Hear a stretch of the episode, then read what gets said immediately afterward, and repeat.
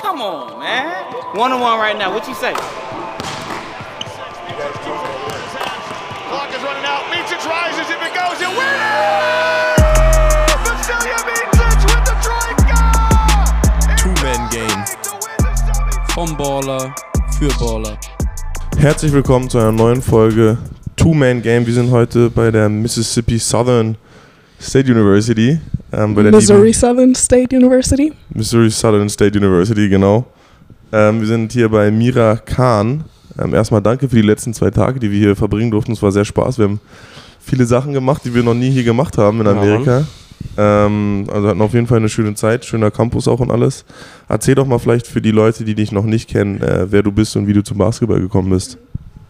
Also ich bin die Mira. Ähm, ich komme aus Berlin. Wie gesagt, ich spiele jetzt hier in der Missouri Southern State University. Und ich habe mit acht Jahren in Berlin halt mit dem Basketball angefangen und es kam durch meine beste Freundin.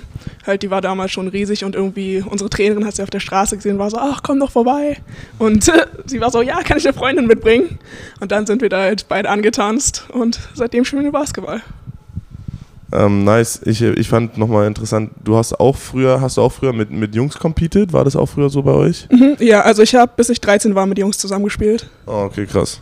Ähm, War das dann wie so ein Mixteam oder wie hat man sich das vorzustellen? Genau, ja, also wir waren, ich glaube, drei, vier Mädchen und der Rest war Jungs und wir haben dann gegen auch gemischte Teams gespielt. Okay, sehr cool. Aber würdest, also lag es daran, weil es kein, in dem Verein, wo du gespielt hast, kein Mädchenteam gab oder weil du einfach mit, lieber mit Jungs zusammen competen wolltest? Nee, also in unserem äh, Verein gab es kein Mädchenteam und damals war es noch nicht so mit, okay, irgendwie zu Tussli hinwechseln, wo es reine Mädchenteams gab, deswegen waren wir, okay, machen wir einfach mit Jungs. Ja, sehr cool. Und wie waren so deine, also fandest du es cool? Wie, also fandest du es von Anfang an nice? Hast du da ein bisschen gebraucht, dich da so, oder mm, wie waren da so deine Eindrücke? Ähm, also ich erinnere mich nicht mehr an alles, sage ich ganz ehrlich, aber also es hat mir wirklich super Spaß gemacht so und ich fand halt damals, es kam nicht wirklich so darauf an, so Junge oder Mädchen, es war halt einfach so, okay, wenn du gut warst, warst du gut, so weißt du. Und da waren auch die körperlichen Vorteile noch nicht so krass. Stimmt, wenn du sagst mit so 8, Also, 9. Genau, Ja. deswegen ging das alles voll klar. Ich finde das eh voll cool. Ich verstehe das, also habe ich auch mit Lerner schon mal drüber geredet, dieses immer strikte Trennen so. Also ich, ich weiß nicht, spricht eigentlich, finde ich, gar nichts dagegen. So vor allem, wie du gerade gesagt hast, wo noch nicht diese körperlichen Unterschiede so groß sind, finde ich, kann man das auf jeden Fall easy machen. So, also.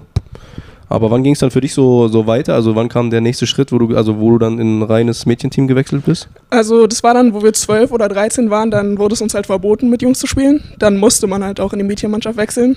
Und dann war halt Tussli das nächste, was irgendwie an uns dran war und auch relativ erfolgreich. Und dann sind wir halt zu Tussli gegangen mit 13, sag ich jetzt mal. Ähm, Tusli, ist es so, würdest du sagen, direkt war das dann mit 12, 13 so ein, ich sag mal, leistungssportorientiertes Basketballspielen direkt oder war das immer noch so ein bisschen mehr Hobby? Oder wann würdest du sagen, war das so für dich, dass du mehr so Richtung Äh. Leistungssport, Basketball gehst? Also es war auf jeden Fall ein großer Unterschied zu dem davor. Ich würde es noch nicht so, mein erstes Jahr auf jeden Fall, würde ich jetzt noch nicht als Leistungssport bezeichnen. Das war auf jeden Fall schon mal ein höheres Level. Und dann das nächste Jahr haben wir in der U15 halt teilgenommen als jüngerer Jahrgang und da war es so, okay, also wir haben auch realisiert, so, okay, wir können hier was reißen und so, so aber halt muss hartes Training und so sein.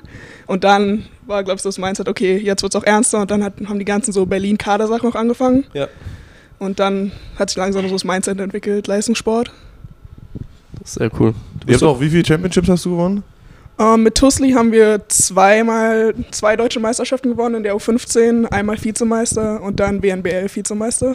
Nice, Digga, Glückwunsch erstmal dafür. Ähm, wie, wie bist du überhaupt ans College gekommen, aber? Also wie kam's, wie, war- wie, dein, wie war dein Weg hierher? Wann hast du dich dafür entschieden, so dass du so nach Amerika gehen willst? Ähm, also irgendwie, ich habe mal zufällig ein UCLA-Spiel gesehen und dann war ich so, oh, was ist das für eine Liga und alles und so. Und dann habe ich mich halt mal ein bisschen informiert und ich war so, ey, das ist voll die coole Sache und ob es irgendwie für mich Möglichkeiten gibt, da hinzugehen. Und dann habe ich halt so ein bisschen Sato gesehen und Yara, wie die nach Oregon gegangen sind und dann ist mir so klar geworden, okay, so aus Europa geht es auch. Aber ich hatte halt irgendwie gar keine Kontakte, meine Coach hatten, Coaches hatten nicht wirklich Kontakte. Dann war es halt ein bisschen schwierig. Und dann bin ich auch relativ zufällig über halt Alina Janke auf das ähm, ABC Travel Team gekommen. Und bin dann 2018 im Sommer mit dem Travel Team ähm, nach San Diego, LA und San, nach San Diego und LA gereist und haben halt da Turniere gespielt. Und dann habe ich so meine ersten Looks bekommen. So, ich hatte einen D3-Offer danach und halt so ein paar ähm, Interessen, aber halt nicht so irgendwie feste Offers. Und dann noch wieder über irgendwie so ein paar Kontakte von der äh, Frau damals, die hat mir dann halt so quasi mein erstes richtiges Juco-Offer geklärt. Und dann war ich so, okay, meine Chance nehme ich. Und bin dann ans Juco gegangen. 2019. Genau.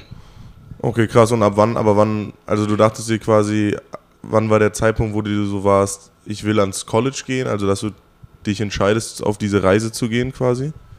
Um, es war wahrscheinlich so 2017, 2018. Und das war wegen jetzt so Satu und wegen diesen ganzen Spielen oder, oder woran lag das? Warum Ja, genau, so das war wahrscheinlich ausschlaggebend. Also es waren jetzt äh, waren trotzdem auch so Gründe wie, du warst ja ähm, auf so einer Sport, also ihr wart ja beide auf dieser Sportschule, ne? Ähm, würdest du sagen, dass das vielleicht auch so ein Grund war, einfach akademisches und sportliches eben miteinander zu verbinden, weil es ja schon so ein, eine sehr nice Sache und ich meine, ähm, ich habe mich ja die letzten Tage mit dir ein bisschen unterhalten und scheint ja schon so, dass das Akademische auch dir irgendwie wichtig ist. War das dann auch noch so ein Grund, der noch dazu kam oder? Ähm, Um, es hat wahrscheinlich schon eine Rolle gespielt, weil ich auch realisiert habe, so in Deutschland Uni und Basketball zu verbinden ist relativ schwierig. Vor allem, wenn man das so höherklassig machen will. Und hier ist das ja kein Problem. Und ja, das hat auf jeden Fall auch eine Rolle gespielt. Und wie war das dann? Du hast gesagt, du warst ja dann auf dem JUCO. Ähm, magst du uns da so ein bisschen mitnehmen, wie du dann vom JUCO letztendlich hier gelandet bist? Gerne. Ähm, also wie gesagt, 2019 war ich dann am Angelina College in Texas. Ähm, es war ein relativ gutes JUCO und ich bin auch mit dem Mindset hingegangen, ey, das wird mein Jahr, so von wegen. Und dann habe ich aber erstmal voll den Realitätscheck bekommen, weil ich so, ich war am Anfang so, okay, JUCO, so easy, aber es ist halt einfach gar nicht so easy, wie man denkt, so alle, die da sind, die können auch wirklich spielen. Ähm, und genau, dann war ich da ein halbes Jahr und ich habe mich aber vor der Saison verletzt, konnte auch nicht spielen. Die ganze Saison nicht spielen? Also das erst, die erste Hälfte auf jeden Fall nicht. Ah, okay. Und dann ja kam hart. ja eh Corona, ne? Ja, genau. Und äh, ich bin dann, dann im äh, Winter wieder nach Berlin gefahren, weil wir eine irgendwie relativ lange Pause hatten. Und da habe ich so irgendwie realisiert, okay, mein Leben in Berlin finde ich irgendwie gerade besser, als ich es da fand. Und war dann so von wegen, okay, ich kann nicht spielen, da gehe ich halt einfach wieder zurück nach Berlin. Und dann war es auch einfach so ein Zufall, dass Corona irgendwie zwei Monate später kam. Und dann war ich halt wieder in Berlin für ein halbes Jahr und habe ein FSJ gemacht. Aber dann war ich irgendwann so, okay, so, ich muss auch wieder irgendwie Uni oder irgendwas machen. Und war dann so, okay, ich will es unbedingt nochmal versuchen in Amerika. Und dann mein alter Coach war von meinem zweiten JUCO, die waren irgendwie gut befreundet. Und dann hat mich halt der neue Trainer genommen in Independence in Kansas. Und dann war ich da jetzt zwei Jahre, es hat mir auch super gut gefallen, es war top, würde ich jedem Warte, empfehlen. welcher alte Trainer hatte ich dann da quasi? Von meinem ersten JUCO, der Ja. Coach, Ja. war mit dem Coach von mit meinem zweiten JUCO befreundet Ah, okay. und hat mich quasi empfohlen. Ja, okay, okay, okay, fair. Das ist ja eigentlich richtig cool. Also quasi in, an dem JUCO, wo du quasi nach Berlin wieder zurückgegangen bist, der Head Coach hat dich quasi an dein jetzt letztiges äh, JUCO empfohlen, wo du richtig Ja. nice zwei Jahre hattest. Das ist Ja, richtig genau. cool. Okay. Also der Coach war auch me mega korrekt, so super Typ. Nice, aber ähm, und dann hast du jetzt zwei Jahre quasi Juco gespielt und bist dann jetzt hierher getransfert so. Genau. Wie ist es, wie ist es bei Juco? Weil ich kenne, wir haben jetzt bis jetzt auf unserer Reise noch keinen Juco angeguckt. Ähm, ich kenne nur die Netflix-Serie Last Chance You. Äh, so wie ist es da? Wie gehen die, gehen die Leute da wirklich mit so einem noch krasseren Mindset so hier rein, weil die quasi noch nicht so ihr ähm, Offer haben? Oder wie, wie ist es da? Ist es wirklich so tougher, wie das auch in der Serie da, ich kann es nur daraus beurteilen, gezeigt wird? Oder wie, wie ist da so ein bisschen das Mindset? Ähm, also ist auf jeden Fall tougher erstmal. Ich meine, mein Ort hatte 10.000 Einwohner so, ist es gar nichts. Das College ist mitten im Nirgendwo. Du hast einfach nur dich, Basketball und so deine Teammates quasi. Und das Gute ist halt, dadurch wirst du extrem close mit deinen Teammates so. Das ist halt wirklich sehr beneficial. Ähm, aber halt so auf dem Feld, du merkst so, das Mindset ist komplett anders. So jeder spielt quasi für sein Offer und nicht wirklich so, um irgendwie ein Championship so zu gewinnen. Also man merkt schon, wenn man es anguckt, so ist es jeder für sich selbst. Aber krass, also hat dir quasi, also letztendlich trotzdem gab es so eine Team-Chemistry, würdest du sagen, dass du die, definitiv Spaß hattest, dort zwei Jahre zu spielen und es nicht so ein Gefühl war, so, äh, weil wir hatten jetzt zum Beispiel auch einen, äh, der hat erzählt von seinem D2, dass halt bei dem, also die genau so wirklich spielen, auch letztendlich, um dann nur sich am besten, sage ich mal, dastehen zu lassen, so. Also war das dann schon so ein Ding, dass man sich gegenseitig trotzdem gegönnt hat, wenn man gemerkt hat, ey, die hat jetzt ein Offer bekommen, ich vielleicht noch nicht, oder, weil du ja meinst, du hast dich ja eigentlich schon mit allen richtig gut verstanden. Ja, nee, also auf jeden Fall, man hat sich alles gegönnt so. Und das cool. Ding ist, wenn einer Looks kriegt, kriegen an, alle anderen automatisch auch Looks so. Das ist halt das auch Gute an der. Sache. Und das Ding ist so, at the end of the day, meine Juco-Freunde sind wahrscheinlich so die besten Freunde, die ich habe. Das ist sehr cool. Wa- Was waren da so die größten Struggles, die du dann bis jetzt durchgegangen bist? Also gab es mal irgendwann so einen Punkt, wo du so eine Wall gehittet hast auf den? Also mein größter Struggle war dann halt wahrscheinlich in meinem ersten Juco-Jahr, wo ich halt so gemerkt habe, okay, es ist nicht so einfach so. Und ich war nicht wirklich so ein Fit, sage ich jetzt mal. Ich habe da nicht so reingepasst. Es war nicht wirklich mein Spielstil. Spielstil. Und dann halt die Entscheidung, nochmal zurück ans College zu gehen, so das war tough, sage ich ehrlich. Aber ja, aber warum? Also warum hast du dich denn nochmal entschieden? Warum? Da hättest du ja theoretisch auch einfach nochmal in, in Deutschland bleiben können und da an, also an die Universität gehen können oder sowas. Also erstmal, es war wahrscheinlich so Faulheit, war ein großer Faktor, weil ich so gesehen habe, wie alle meine Freunde so am Lernen sind und so Scheiße, richtig ja, schlimm Mann. irgendwie. Die Uni in Deutschland ist, dann war ich so, okay, ich weiß nicht, ob ich darauf Bock habe, so. Und halt in Berlin auch vor allem, ich meine, wir haben Alba jetzt mit den Frauen, aber sonst gibt es nicht wirklich ein Frauenteam, was irgendwie höherklassig spielt. Deswegen war dann für mich die Entscheidung irgendwie, okay, Amerika, das muss es sein. Dass du halt noch Basketball nebenbei spielen kannst und Ja. trotzdem spielen. Ja, okay, nice. Aber krass, dass du dich dann also trotzdem nach dem halben Jahr, wo du eigentlich nochmal richtig so Berlin-Lifestyle hattest, so dich nochmal entschieden hast, dass du jetzt doch mal diesen schweren Weg gehen willst mit Juco. Ähm, was ist denn der größte Unterschied für dich jetzt von Juco zu hier? Ähm, wahrscheinlich die Facilities und einfach diese Optionen, die man hier hat. Ich meine, am Juco, wir hatten zwei Coaches, unsere Halle und unser Kraftraum, das war so, ein, so eine kleine Hütte quasi. Und hier halt, wir haben mehrere Krafträume, mehrere Hallen, so du kann- Wurfmaschinen, du kannst immer rein, wenn du willst. So Coaches sind immer available, wenn du sie brauchst. Und die Option hast du nicht wirklich am Juco. Und was ist für dich, würde, also ich meine, ihr wart ja bei Tusli auch schon sehr, sehr nice. So. Was ist da der Unterschied von Tusli jetzt zu hier? Es gibt viele Unterschiede. Ähm, also wenn es jetzt so ums Spielstil geht, dann ist Mhm. es hauptsächlich so, hier ist alles sehr viel schneller, physischer, athletischer. Und in Deutschland ist halt viel mehr Struktur, so wir laufen mehr Plays und halt hier, wenn du irgendwie eins gegen eins ein bisschen zocken willst, kannst du machen. Also das ist komplett anders, finde ich. Ja? Ja.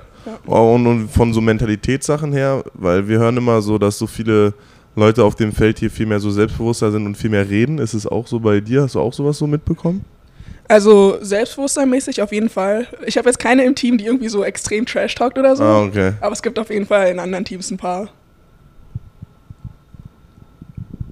Ähm, was mich noch zu dem Thema, wie würdest du sagen, ähm, hast du es also, sagen wir mal, du bist von, also du bist ja von Deutschland ähm, nach USA gekommen. Was waren da, also darauf gesehen, so deine größten Struggles sich so an das, also wo musstest du dich am meisten adapten, sage ich jetzt mal, um in diesen Spielstil, wie du es genannt hast, ähm, so reinzupassen oder dich selbst so als Spieler hier in USA zu finden? Oder hast du, würdest du sagen, in Deutschland dieselbe Rolle gehabt wie hier oder wie, wie, wie hast du das empfunden? Um, also Rolle würde ich sagen sehr ähnlich, aber wo ich wirklich so adapten musste, war halt von wegen so, also ich sag's ehrlich, ich war sehr soft so und irgendwie der erste Post, mit dem ich zusammengespielt habe, die spielt jetzt bei, oh, ich glaube, Tempo oder so. Um, und also die ist auch irgendwie 6'2 gewesen und einfach ein Tier, maximal breit so. Und ey, ich habe jeden Tag so einfach auf die Fresse bekommen. Und dann habe ich so gemerkt, okay, ich muss irgendwie härter werden. Und das war dann halt wahrscheinlich der größte Unterschied, so, den es Also zu diese Deutschland gab. So diese, okay. Genau. Also würdest du sagen, einfach dann musstest du quasi auch wirklich viel in den Kraftraum gehen und viel so, so Strength und sowas trainieren? Oder Auf jeden das- Fall. Nee, auf jeden Stimmt, wie, Fall. wird man, wie macht man das eigentlich? Also man muss ja, tough finishen ist ja nicht mal unbedingt was mit so, jetzt so Stärke unbedingt zu tun hat, Ist doch ein sondern bisschen ein Mindset. ja, Ja, ja, dass man sich so traut, in den Kontakt so reinzugehen und nicht so, keine Ahnung, so weggeht und so Ja, versucht nee, so auf ein jeden Soft. Layup zu machen. Also ich sag's ehrlich, so bis heute, ich stehe sehr drauf, so diesen Fadeaway zu machen, weil ich mich so ein bisschen vor Kontakt scheue. Haben wir beide mitbekommen, wir haben ein bisschen ja. 1 gegen 1 gespielt. aber war erfolgreich, Aber- kann man nichts Ja, sagen. ja, Mira uns Buckets gegeben auf jeden Fall. Ja, genau, aber ich meine, je länger du hier bist, also desto mehr musst du das wirklich machen. Und ähm, die Coaches haben auch so eine sehr starke Emphasis darauf, auf so Tough Finishes und alles. Und Die nicht wollen das richtig weggehen. oder genau. was? Okay. Ja. Und mit so Fouls ziehen, also mit Schiedsrichtern, ist es, was ist da so ein bisschen der Unterschied? Ähm, also hier wird eigentlich alles gepfiffen. Irgendwie, Ja. die lassen dir nichts durchgehen. Du kriegst irgendwie, ich weiß nicht, ich glaube, ich average irgendwie so drei Fouls oder so. Okay, also krass. hier wird, wie gesagt, alles gepfiffen. Du kannst, du hast nicht wirklich viele Freiheiten. Das ist für mich irgendwie so ein bisschen verwirrend, weil wenn man immer so drüber spricht, dann sagen ja alle immer so, dass Amis ja so härter sind. Oder wenn man in Deutschland, dann sagt man immer so, hey, wenn du ins College gehst, muss viel physischer eben und sowas werden. Und dann passt das für mich irgendwie gar nicht so zusammen, dass in den USA quasi kleinlicher gepfiffen wird. Aber keine Ahnung. Trotzdem physischer gespielt Genau, wird. weil Das passt gar nicht zusammen. Aber ja. irgendwie geht ja anscheinend doch. Also, weil ich finde zum Beispiel, wenn man dann in die NBA wirklich guckt, jetzt nehmen wir mal paar Leute außen vor, finde ich, da sind schon teilweise, das hast, du hast ja auch mit Franz drüber geredet, also da sind ja schon Plays dabei, wo ich mir denke, das ist ein eindeutiges Foul und das ist kein Foul. Also da kriegst du wirklich beim, beim Finish teilweise irgendwie eine Hand ab und ist halt kein Foul. Also ich glaube, vielleicht ist es auch einfach nur so eine Vorbereitung so für den nächsten Step oder ich weiß es nicht. Also, Gute Frage. Also, es variiert auch halt wirklich mit Schiedsrichtern, muss man sagen. Es kommt auch so auf den Tag an, wen du kriegst. Aber halt, wenn du es jetzt mal wirklich so grob vergleichst, hier wird viel mehr gepfiffen. Und vom Coaching-Stil, wie, wie fandest du das hier in Amerika bis jetzt? Hattest du da irgendwie, was sind da so für dich, keine Ahnung, so Impressions, die du hattest? Also ich muss sagen, alle drei Coaches, die ich jetzt hier in Amerika hatte, die hatten tatsächlich einen relativ ähnlichen Coaching-Stil. Und zwar noch so vom Typ her, ähnliche Typen. Ähm, ich bin mit allen drei super klargekommen. Und die waren halt so. Ähm, ja, nee, das weiß ich jetzt nicht, wie ich sagen soll. ähm, die waren halt so, es waren nicht so welche irgendwie, die komplett durch die Halle geschrien haben, ausgerastet sind so, die waren eher der ruhige Typ.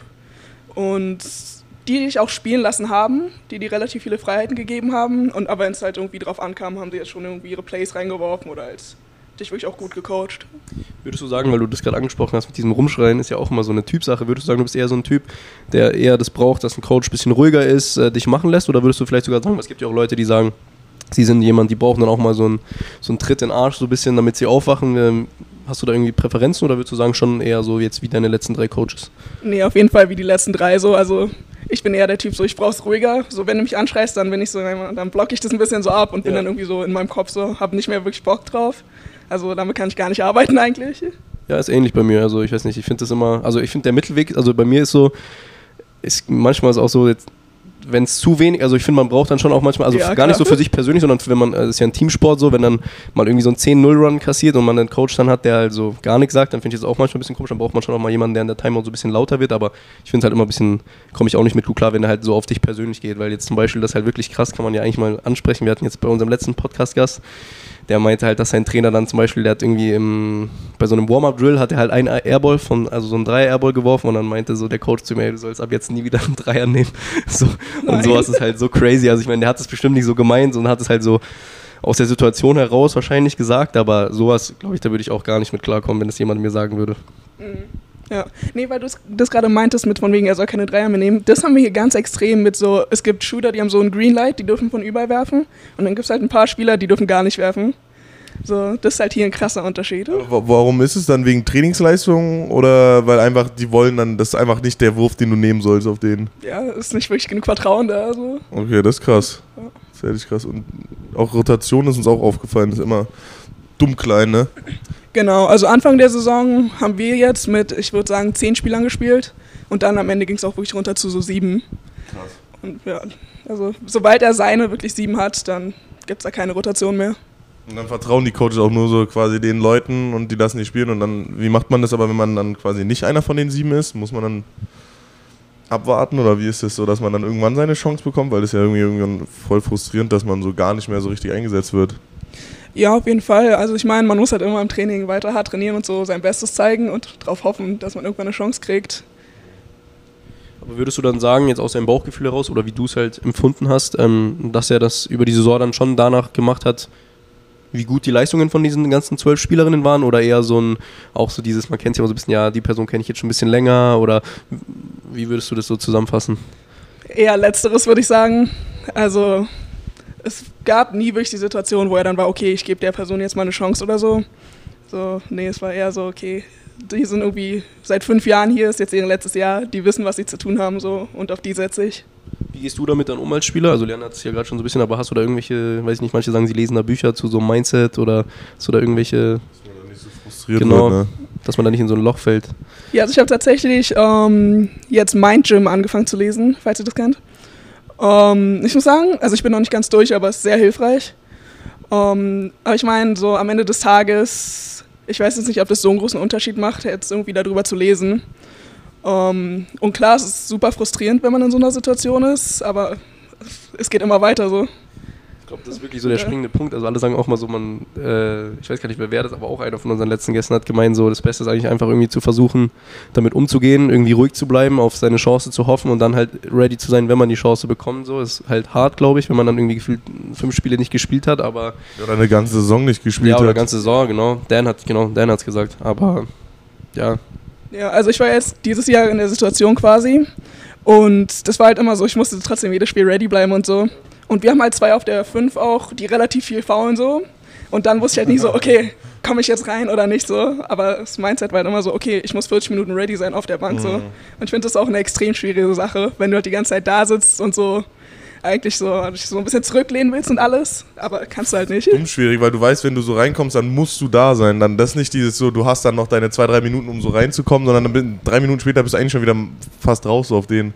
So, du musst alles in dem Moment jetzt machen. Man darf halt irgendwie nicht den Bezug zum Spiel verlieren. Das finde ich immer das Schwierigste, weil wenn du auf der Bank sitzt, dann ist so, ja, die machen schon ihr Ding, die werden schon, also so, aber wie du schon gesagt hast, man muss eigentlich immer ready sein. Ist schon nicht leicht, aber safe, großes Thema. Ähm, hast du noch andere Tipps, wie man quasi am besten ans College kommt oder so, wie man, worauf die Coaches achten, wenn man, keine Ahnung, äh, wenn die deinen Spielstil angucken oder irgendwie sowas für Leute da draußen, für Baller und Wenn man jetzt keine Connections hat oder so. Genau, so wie, wie, wie macht man, was, was hast du da für Tipps oder sowas? Also erstmal, wenn es so um, um Spielen geht, was ich einen sehr empfehlen kann, die Coaches achten nicht nur irgendwie so auf Punkte, Rebounds und so, aber auch wirklich so auf die Hustle-Plays. Das ist, was ich jedem mitgeben kann, so die kleinen Sachen sind wirklich wichtig. Die achten auf jedes Detail so. Ähm, und was ich euch immer empfehlen kann, falls ihr irgendwie die Option habt, im Ausland Turniere zu spielen, muss nicht unbedingt USA sein, aber irgendwo in Europa nehmt das alles mit. Das ist auf jeden Fall eine gute Vorbereitung. Und am Ende kriegt ihr da wahrscheinlich auch ein paar Looks raus. Ähm, und sonst, was ich äh, noch empfehlen kann, so Coaches zu e-mailen, egal ob, ob du irgendwie eine Antwort kriegst oder so, aber je mehr Coaches du e-mailst, desto größer sind einfach deine Chancen. Safe. Würdest du auch zum Beispiel, also ziemlich sicher wahrscheinlich, so wie du ja geschwärmt hast von deinen zwei Jahren, würdest du sagen, Juco ist auf jeden Fall eine gute Option als so Step vor dem College? Also das kannst du bestimmt auch weiterempfehlen, oder? Ja, auf jeden Fall. Also vor allem aus Europa, das ist einfach eine gute Entwicklungsphase, die du hast, die zwei Jahre. Und du musst ja nur ein Jahr machen, wenn du willst. Du musst nicht zwei Jahre da bleiben. Ja. Deswegen ein Jahr hilft trotzdem ganz viel. Und ja, empfehle ich jedem. Okay, nice. Danke, Mira. Gerne, gerne. Hast du Danke, noch was, dass ich hier sein durfte. Nee, also ich wollte aber echt nochmal Danke sagen, dass wir hier sein Ja, durften. wirklich. Es war wirklich eine sehr schöne gesagt, Zeit. waren coole drei Tage. Wir wären gerne länger geblieben. Deswegen danke für alles. Danke euch.